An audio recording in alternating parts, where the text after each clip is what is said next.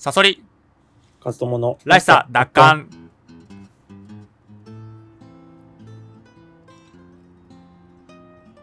このラジオは自分らしくいたい、そんな思いを持つ我々が他人からの評価や偏見を恐れず本音で語り合うそういったラジオです。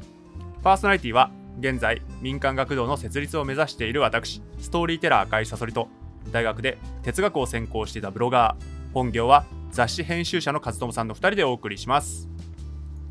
さあ、和友さん、はい。スターリングラードってとんでもなく悲惨な地域だったんだね。うんストレートですね。ねい。や、そうなんですよ。スターリングラード、うん。うん、スターリングラード何？スターリングラードって今呼ばれてないの知ってる？まあ、だってソ連じゃないからね。あ、まあそっかそっかそっか。だから今ね、ボルゴグラードっていうらしいんだけど、うん。結構東だね。なんか、まあちょっとその前にあれか。えっと、なんでかって話をした方がいいか。まあ、スターリングラードって映画見ましたよね。1993年の映画だっけ？そうですね。あの、2種類あるんだけども、93年の、えードイツバージョンドイツバージョンね。うんうんうん。映画見ましたね。それでまあ、まあ戦争映画なわけだけど、まあ、うん。スターリングラードっていう戦争地域が、まあ、第二次世界大戦の中で何一番の激戦地って言われてんの？かな？もう最大の場所って言われてるっぽいですね。まあだから要はまあそこがどんな悲惨なところだったのかみたいなのを描いた映画って感じだよね、反戦映画っていうか。うんそうですね。そうで結構さそのさっきの話に戻るけどボルゴグラードうん、はい。いや結構東だなと思ってさ俺もっとなんかさモスクワよりも西ぐらいのイメージだったのよ。ドイツ兵がさ攻めていくじゃない、はい。はい。そう。だからけ結構ソ連の内側なんだなと思ってあんなとこまで行ったんだねと思って。あれ、なんかウクライナのあたりじゃないの？えっとウクライナより東さらに。まあそうだよね。そうそうそうそう、でそうそう。はいはい。今地図見たわ。そうそうそうそう、まあ、結構そそんなとこまで行ってたんだなと思ってだ最前線だよねおそらくねそうだね。あのーこの映画を見て、うんあのー僕も、まず、独ソ戦っていうのを全く知らなかったので、まあそうだよねうん。やっぱ僕らが知ってる第二次世界大戦っていうと、うんどうしても太平洋戦争とか、うんうんあの、もしくはそのドイツの中でも、なんだ、ノルマンディー上陸作戦とかあそうだね。西側の話じゃないですか。確かにそうだわ。うん。うん。ドイツ対イギリス、アメリカとかドイツ対フランスみたいそうだね。な、うん、のの印象があって、うん。いや逆に逆にっていうか、何あの一番の激戦地うん。の終わりに全く知らねえなみたいな。本当だよね。だからやっぱりさ本当ソ連とかロシアの情報が入ってこなくな来ないんだろうね日本って。やっぱアメリカのさ占領の影響ってあるんだろうね。どうなんだろうそれともなんかこうソ連が当時スターリン体制だから、うん。情報を隠してたっていう可能性もあるよね。ーまあそうか。そうなのあかね。のそうか。この映画見ただけだとちょっと、まあその局地的なあのところを描いた映画だから、うん。あのその独ソ戦が何なのかっていうのよく分かんなかったからあの、うん。岩波新書に「独ソ戦」っていう本が出てるんですよね。であの結構ヒットしたあそうなんですけど、う。んそうそれをまあちょっと実はあのま全部じゃなくて半分ぐらいまで読んでんだけどへえマジで？えでも独ソ戦ってまあ全部ってことだよね独ソ戦の。そうそうそう。あのヒトラーがあ違う違う、えー、とヒトラーとスターリンが、えー、と密約でおい互いに、あの戦争はしないようにしましょうねっていうふうにしてたんだけどもヒトラーが一方的にそれを破まあ、破っ、っててね。うん、あの電撃戦で突っ込んでいったんだけどもで最初のうちは快進撃を繰り広げるんだけれども、うん。冬将軍が来てで、えー、と停滞して逆,、あの逆にソ連に攻められて、えー、とドイツの首都ワルシャワだっけ？かな？なんかにこううん。まで攻めてで逆に、えーヒトラーが負けて死んでしまうみたいな。なんかそこまでの経緯を書いた。そっかそっか。だスターリングラードってあの1942年とか43年の話っていうふうに映画の中でも言ってたけど結構だから後半だよね、いや中盤かあまあそうか中盤か。あそうか中盤序盤か。41年会社っけ、39年。39年にあのーポルトガルポルトガル、かはいはいはいあのポルトガルじゃねええっとオーあストリア。ポーランド。あポーランドか。うん。うん。ポーランドに攻めたんだよね。そっかそっかポーーランド侵攻が1939年なんだね。そうそうそうあのオーストリアはドイツ語喋ってるからうん。あの戦争になんなかったんですよ。なんかすげえあの頭悪いこ答えだけど。え？そうなんだ。そのドイツがオーストリアを最初に併合するんだよね。はあはあはうん。でもその時はあの同じドイツ語圏だからっていうことで割とスムーズにあのね。併合ができちゃうんですよ。あ、すごいね。やっぱあの辺の西西洋諸国のそのすごいね、うん。そういう民族意識というか、そうそうそう。うん。なんかこうヒトラーがオーストリア来たら逆にこうわーってこう監視を受けたりとかして。あそうなんだそうそうそう。それでまああのこのまんまなんか順調にこう広がるのかなと思ったけど結局ポーランドとかっていうのはちょっとあのドイツとは民族意識が違ってて。うんうんうんうん、で、まあ、攻めてってそこからそれがさ1939年なんだけどそれから第二次大戦が始まってうん。うんでまああのドイツが負けんドイツとか日本が負けるのが45年。だからうんうん。6年間戦って。る、なるほどね。そっかじゃあ真ん中で。ちょうど中盤か、なるほどね。うんうん転換点。そっかそっか。なるほどね。作品としてどうでした？作品としてはさやっぱもう本当資料だよね。正直。そう 正直ちょっとこう歴史資料だよね。ちょっとこう物語があまりにもなさすぎて。あ誰にも誰のエピソードもさ誰の背景も説明してないじゃん、うん。どんな背景あんなかも全く分かんないまま主要人物がどんどんどんどん死んでいってなんか、うん。名前と顔の一致も分からないまま終わってくみたいな、なんか本当歴史資料的な感じではあるよねちょっと。これだから作でなんか一どうなの？応うん。少尉がさ主人公っぽいじゃないですか。誰が？少尉。少尉ね。あそうだろうね、うん。なんだっけ？ライライあウィッツランドか。ウィッツランド、うん。大佐の息子ね。他のうん。そう、あのやつらは結構武骨な現場の兵隊があの上層部は、えー、と腐ってるやつら。はいはいはいはい。で、その中間でこう苦しむみたいな。ところがあって、こいつのなんかバックグラウンドとかがもっと深掘りされてたら厚みも出んのかもしれなかったんだけどなんか特にそれもなく。これってさ原作小説だったりするのかなまた？なんか原作あんのがね？んないんじゃない？なんかあまりにも深掘りされなさすぎてない？人物が？そうなんかさ例えばさ、そのまさに主人公の恋人？なんかうん。クララっていうやつがちらっと出てくるんだよね。そのナレーションじゃないけどその手紙を書いてるシーンで、うんクララみたいなもう会えないかもしれないみたいな感じで語ってるんだけど、そんなの全く聞いてこないじゃん。なんかそういうのって結構さ原作があるあるあるというかそうちょっと原作にあるから一応入れちゃいましたみたいなパターンなのかなと思って。っていうのもさオリジナルで作ったらさ結構無駄って省かれるもんじゃないかなと思っちゃうんだよね、まあわかんないけど、ね。省、かれる。えなんかいやうんだってもちろんさ映画ってさその撮った、えー、とカット全て使うわけじゃなくてあのだいぶ前にあの映画大好きポンポさんってあったけどさ。い。いやそうそうなんだけど半分以上切っちゃう作品じゃもちろんそうなんだだけど、結構原作があると割と原作ではキーになってることって割と捨てきれないかったりするじゃん。しそうじゃんなんか。うんそのだクララとかが実はいやないんじゃないかな原作。じゃああまりにもちょっと掘り下げなさすぎてて なんかちょっとねなんかはい。何も聞いてこないっていうか伏線っぽいものってないじゃん。ないね。本当に何も聞いてこないでしょ。あの前情報が。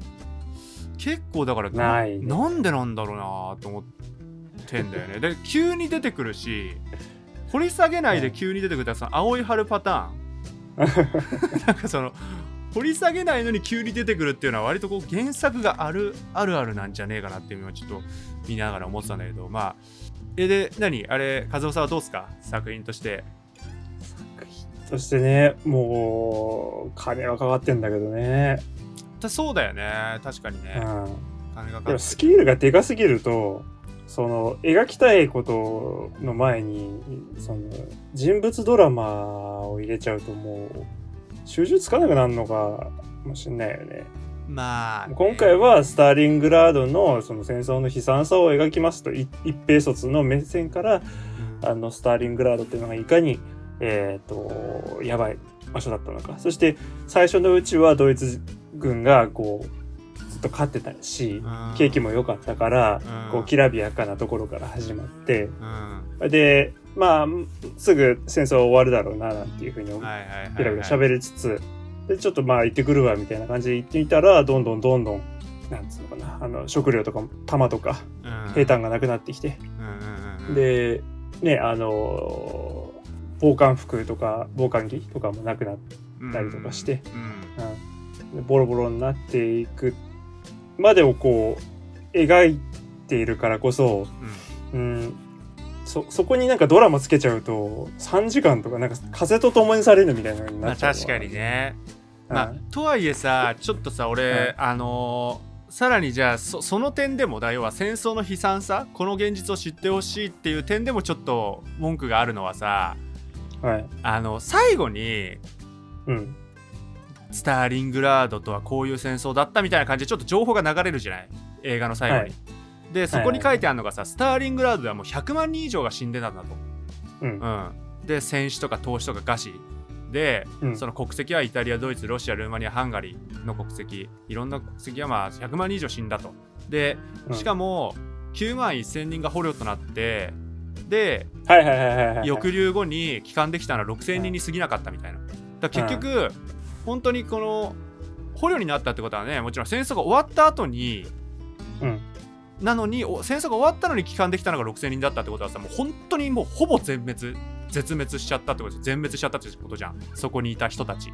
その地域の。そうだね。そう、でさなんかその数字の規模だったんだって思ったの。よそのなんか、ん。ぶっちゃけだってさ中にあの、ね、映画の中で数字が出てくるんだようん。あの来る時は400人だったと。で今は62人になっちまったみたいな。だから俺さうん。でしかもだよ。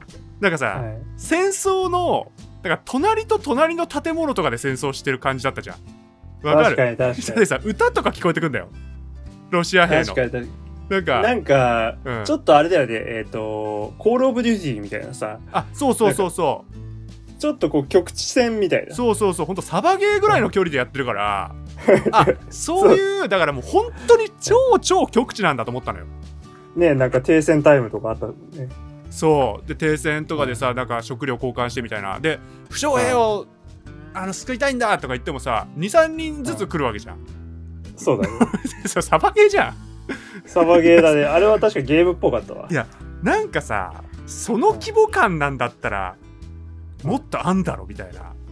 もっとあんだろ。もっと描き方あんだろって思っちゃうのよ。っていうのがいやだってさやっぱうん CG とかがなかったからいやまあ限界があるんじゃないですか？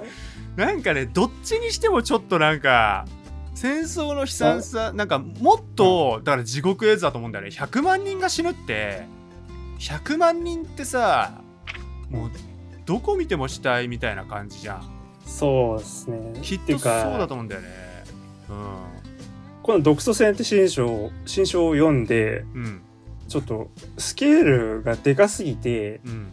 あのあんま想像ができないっていうか追いついてないんですよ。外あ。死傷者とか、独ソ戦全体のね。うん、そもそも戦ったその規模の広さとか。あーまあ確かにね、広いからね。もうなんか言っちゃえば日本のさあの神奈川県から石川県ぐらいまでの範囲で一気に戦ってたみたいな感じらしいんですよね。なるほどね。うん、それでう戦ん。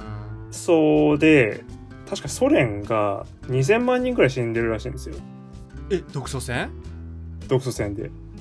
え？つまりだからスだってスターリングラードでも何百万人死んでるけどここではスターリングラードってこうドイツの方が負けてるじゃないですか結局。まあそうだね、うん。あどうなんだろう？でも結局両方死んでんでしょ？まあそうだね。あそうそうなんだけど独ソ戦がなんでこんなに世界一世界一っていうか人類史上最大の戦いになったかっていうとうんもちろんその近代戦争のなんか近代国家同士がこう陸上でぶつかったっていうのもあるんだけどうんグズグズだったっていうのがあってああそうなんだ。あの、えっとドイツはドイツで勝ち続けちゃってあの鼻がもう伸びに伸びちゃったんですよね。あー慢心しちゃって。あれみたいなか。えっ、と古代の あのそうそうそうそうあのやえっとハンニバルみたいな。ハンニバル。ハンニバルみたいになってんだ、ハンニバル平ハンニバルとまあちょっとは違うんだけどそうそう平平坦も伸びて。うんハンニバルの場合は、まあ、ハンニバルしか有能な将軍がいなかったっていうのだけど、まあドイツの場合は有能な将軍もいっぱいいたしうんうんうん。であのドイツより強いっていうふうに言われてたフランスをもう倒しちゃってうん。もうヨーロッパ大陸ではもう一強になっていたとうん。いう状況でだったらもうスタあのソ連なんてあの兵力的にもスーダンを劣るわけだからうん。あの3ヶ月ぐらいで倒せますよみたいな計算で攻めたらしいんですよ。はいはいはいはい。うん、でソ連はソ連でめっちゃドイツやばいっすよっていうあの優秀な部下はいたから、うん。あの報告がスターリンに来んだって。はいはいはいはい。でもスターリンが「んなわけねえじゃん」っつって 全部蹴っちゃって。た。あそうなんだ。うん。ドイツが来るわけねえじゃん。俺ら不可侵条約結んでんだからみたいな。はいはいはい。あそうなんだね。って言ってそうドイツやばいっすよって言ってんのを全部無視して超あの防備をしてなかったんですよ。うんうんうんうんうん。そこに攻められたからボロボロ人が死んじゃうんだよね。はいはいはいはい。うん、で負けに負けて。うん。でそれこそそのスターリングラードっていうソ連の中でも結構真ん中ぐらいのところまでずーっとこううん押されるわけじゃないですか。う。ん。うん。うん確かにね。まあ、そういうことで、まあ、2,000万人ぐらい計死んでるっぽいですね。でドイツはドイツでちょっとな何百万人か忘れたけど、うん、死んでると、なるほどね。うん、もう想像ができない。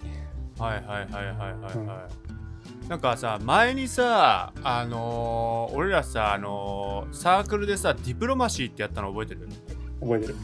であの時さ和夫さんがソ連だったじゃん。ソ連っていうかまあロシア。ロシアか。あれはだから第一次大戦だからね。うん。第一次世界大戦であの時にさだからその、うん。ね僕は史実通りにうん。動いたんですよ。あそうなの？つまり。あの時？いやしいや史実通りっていうかそのロシアの理想としてはとにかく海と暖かい場所が欲しいっていうことでなんかしまくったのに、うん、ななんかみんなで俺をいじめて。いや違うけどね。まあそそれは あまあちょっとだからリスナーのためにちょ軽く説明するとディプロマシーって第一次世界大戦をね、あのイギリス、フランスドイツオーストリアハンガリートルコ、えーロシアの6カ国かな、うん。かな？だよね。多分それであとイタリアもいたっけ？あれ？イタリア？イタリアとかいないか。いないんじゃい？ないか。まあ、うん。6カ国でそれぞれねであの戦争シミュレーションゲームなんだよね。うん。そう。で俺がトルコで。ううん。ん、で和友さんが、えーっとロシアで。そう。で結局まあドイツが優勝っていうかその時その時は。ドイツが一応、まあちょっと納得がいかなかったけどちょっとね、はい。あれについてはまあちょっとあれなんだけど、はい。うん、あれでイメージしてもさドイツがさフランスとかイギリスにまず西に行ってさ勝ってさうん。それでガーッとさロシアの方まで来るっていうイメージありえないよね。あれで考えても。えないです、ね。うん、だからそう考えると本当にリアルでそれをやってしまったってのはさやっぱえぐいよね。だからそう途中までのドイツの躍進ぶり。それは慢心するよなみたいあそうなんそうだろうね。な、うん、てかさなんかこの映画のさ始まりがさイタリアだったからさ俺最初イタリア軍かと思ってて、うんこのえこの兵隊たち、うん。そう。で相当閣下とかさ言ってるからさちょっとわけわかんなくなってきちゃってさ途中。うん。で結構さナンパ野郎多いじゃんなんか。なんかそう ドイツ人ってこんな感じなんだ。なんかすごいさチャラチャラしてない？そのさあのし小それはそれでこう、うん。へ兵士の中でもそのなんつうの？最前線に行くやつらだから荒くれが多かったんじゃないですか。あそうなのかな。なんか小隊長、うんそういう人はこうち血の気が多くて、うんうんうん。うん。はさなんかこうか。うイメージ通りなんだけどドイツ人の、うん。だなんか結構さ戦場で泣いちゃったりとかさ、うわーとかさ言ってみたりとかさなんかそういう描かれ方なんだなと思って。だからそのドイツ人が作ってんの？これってドイツ人が作ってるへえなんか日本人が作る戦争映画だったら絶対そういう風に描かないよね。そう？まあリアルもそうだろう。リアルも違かったんだろうけど。いやなんかやっぱ日本軍ってマジでクレイジーだったんだろうなって思った。このドイツ軍。ドイツ軍って俺日本軍と似てると思ってたからもう。ん。う例えばさこういうさそのなんていうの？捕虜の扱い方に納得いきませんとかさ結構反抗したりすんじゃん、うんうんあと脱走したりさ敵前逃亡したりさ平気でするじゃん。こいつら。そんな描き方するんだと思って。でわかんないけど日本軍は多分そういうことなかったと思うんだよね。まあ、なくはないけど少なかったとは思いますね。そのそもそもその上官にたどり着いたらねそれこそそうそうそう殴られる良くて殴られる悪くて殺されるじゃないですか、ううんうんうん。そうそうそうそう、なんかだってさうん。なんだっけあの最前線の東南アジアでさ何十年後かに帰還した兵士の人とかいるじゃん日本。ああ小野田さんだっけ？誰だっけ？あの人はだからさうん。上官命令が来なかったからっつってさ一生いたわけでしょ、うん。あんなのさありえないでしょ多分。小野田さんだね。はい。あそう小野田さんか。だから多分ほんとさ日本のそのなんて言うんだろう。まあ、うん悪く言っちゃうとこう洗脳具合というかうん。やっぱ異常だったんだろうねあの時代でもさ。なんかそうでしょ？そう。もうよく言えばやっぱりなんかいろいろさ各国のジョークみたいなのがあってうん。その中でもそのやっぱに日本ってその兵士は一流で指揮官が四流だか三流だみたいなあー。ことを言ってるんですよね。なるほどね。でアメリカはどうでドイツはどうでってあるんだけど、はいはいはい。うんやっぱこう日本兵士の士気の高さはちょっとすごかったんだね。いっちゃってるんだと思いますよ。そうだね。それはこうあの今でもそういう集団行動をよく取るっていうところもそのそれの延長にあるのかもしれないあけど、ー。うん。なるほどね。うん。ななんだろうねこの映画特にないな。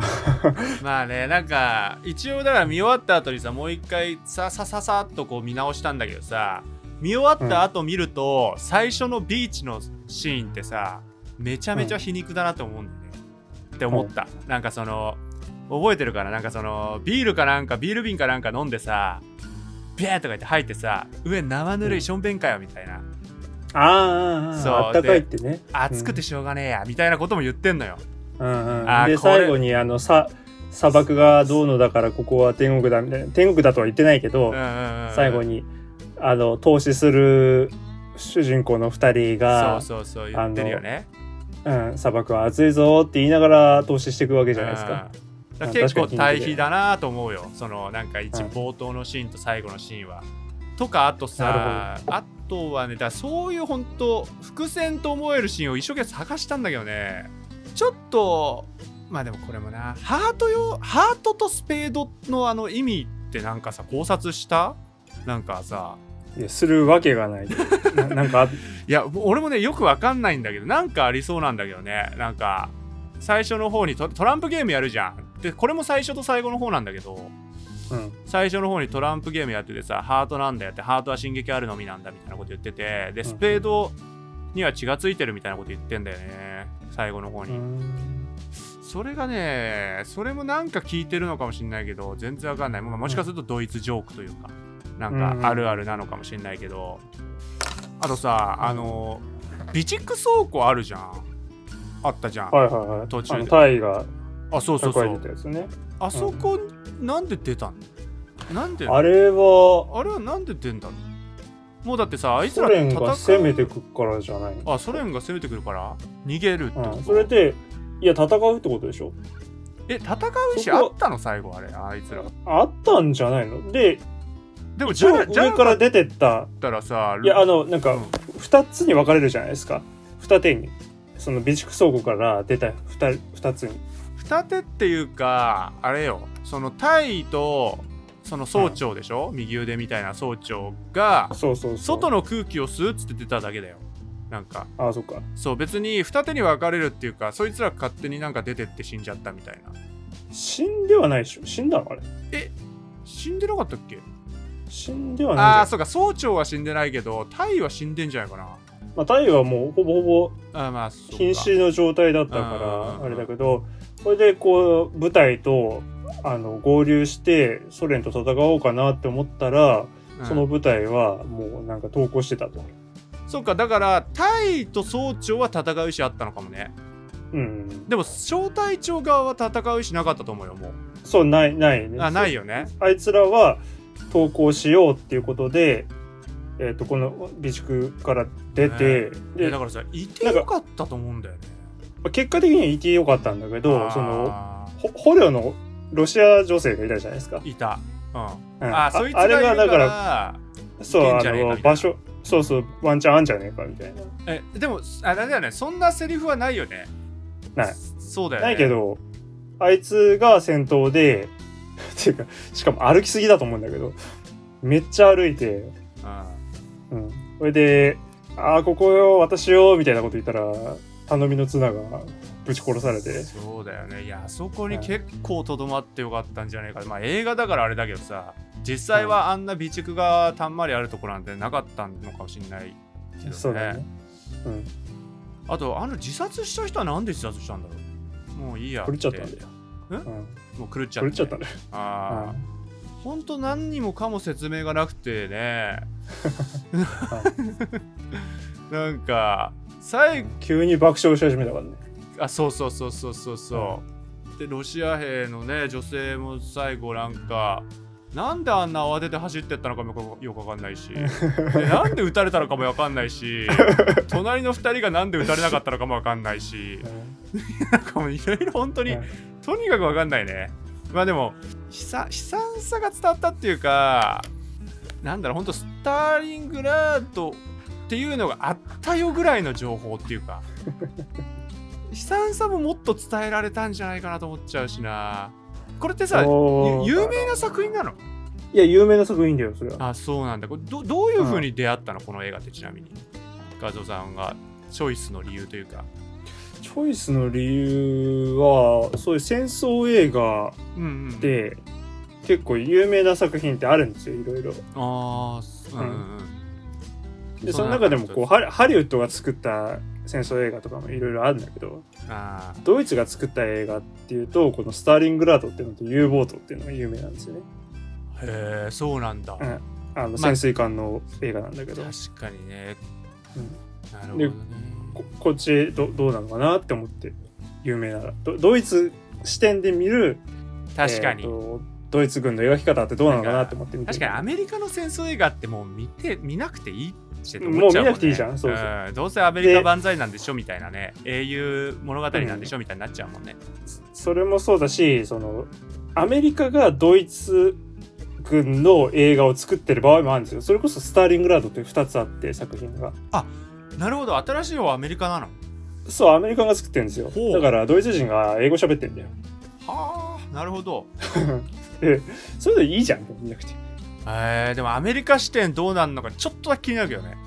結構あの着色というかさ多そうじゃない、なんかその、うーん。うん、もっと英雄物語っぽくなってる可能性あるね。うんなんかじゃあ見なくてよくない じゃあ見なくていいね。そうそうそう。まあそうだそうねメタ的にさなそういうアメリカが描くドイアメリカ人が見るドイツ人ってどんな感じなんだろうって楽しむのはあるかもしれないけど。確かに。でもそのいずれにしても良くないっていうかそのえドうん。ドイツ英雄っぽく描くっていうのも良くないしそうだね。かといって戦争悲惨だっていうとすごいドイツ人が悪く描かれてそうで確かに。しえうん。ちなみにさその各国の映画の特徴ってあんの？なんかそのドイツって特徴あんの？いやわかんない。ドイツ映画とあんま見ないんだよね。とか日本はさなんかさちょっとこう鬱っぽいさ暗い人よね。間そうヒューマンドラマ多いじゃん。人間の内面を映し出すみたいな。うんでアメリカってやっぱ英雄物語多いじゃない？うん。こう、おうん、分かりやすいヒーロー、うん。でフランスで映画ってグロいみたいな。グロエロエログロみたいな。いやそんなことないけああそうじゃない。そうじゃないんだ。なんかそううん。俺はそういうイメージでさ、どドイツ映画ってどうなんだろうね。うんね今まで俺らが見た映画でドイツ映画ってあんの？ドイツ監督でもいいけど。なんか思い浮かぶ？ビーム・ベンダースとかドイツじゃない？何？ビーム・ベンダースってあのーベルリン天使の、えーとそれ俺ら見てないんじゃない？と都会のアリスあーうん。都会のアリスってどういうのだっけ？あれちょっと待って。都会のアリスって女の子が家出するやつであーえー、どういうんだっけ？あったね。なんか最後電車に乗って、はいはいはいはい。はい、遠くから撮って終わるなんか結構いい映画だった気がするななんかたああ？ななんていうんだっけああいうの？その旅の映画でしょ？ロードムービー？あロードムービーね。あロードムーあロあれドイツなんだ。ロードムービーにしては暗かったけどね。そっか。あーでもまあまあでも。うーんなるほどね。エンタメ性はだからそんなないのかもね。いやエンタメ性があんのはアメリカだけですよ。あそうなんだ。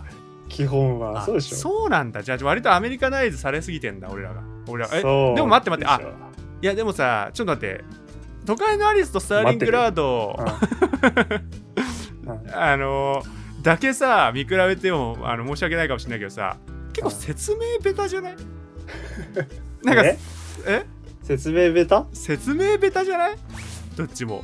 なんかよくわか都んなかっ会のアリスはどっち？あのあれだよ。あの巨匠が。てかああれだ。スターリングラードも一応巨匠が作った。都会のアリスもなんかよくわかんなかった感じしたけどね。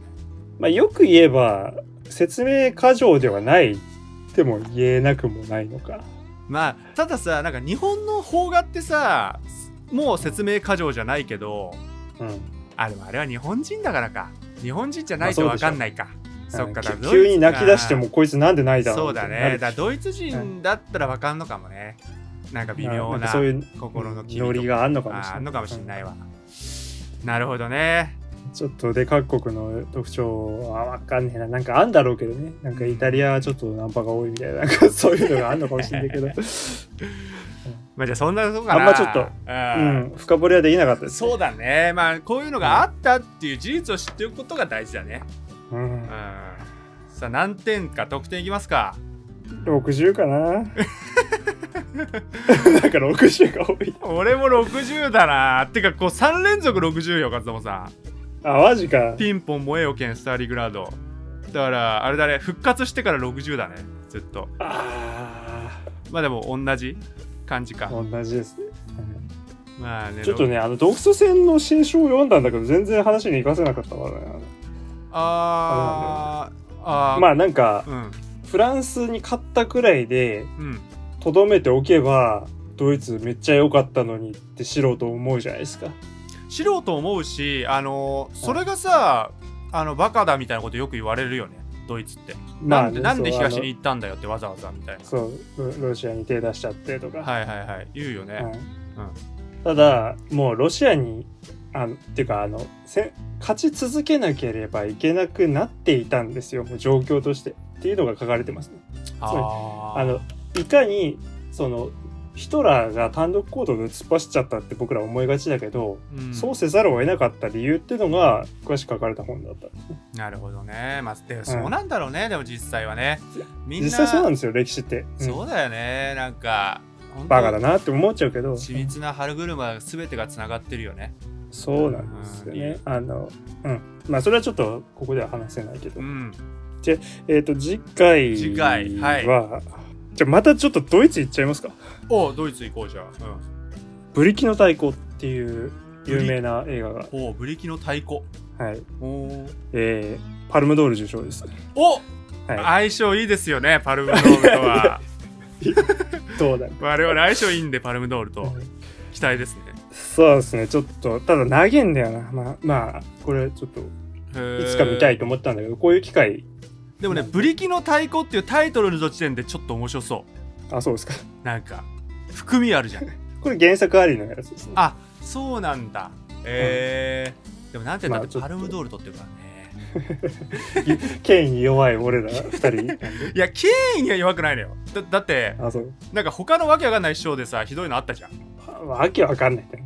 なんか。なんかベベネチアのそうそうそうそう、ねあったよね。金獅子でなんかあったよね。そう金獅子はあったよね。ああイタリアには合わないですねみたいロベル対ロベレなあそうか。将軍？そそれがそうなのか。だっけ？忘れた、うん。うん、ロベレ将軍あったね。それがベネチア金獅子賞か。ああ多分パルムドールですよ。じゃあそのところで、はい。えー、サソリさん告知をお願いします。はい、えー私赤いサソリは赤いサソリの深掘りという YouTube チャンネルで研究したテーマの動画を不定期に投稿しております。このラジオらしさ奪還も含めすべて告知や活動報告は X 旧 Twitter で行っております。リンクが概要欄に貼っておりますのでそちらフォローお願いいたします。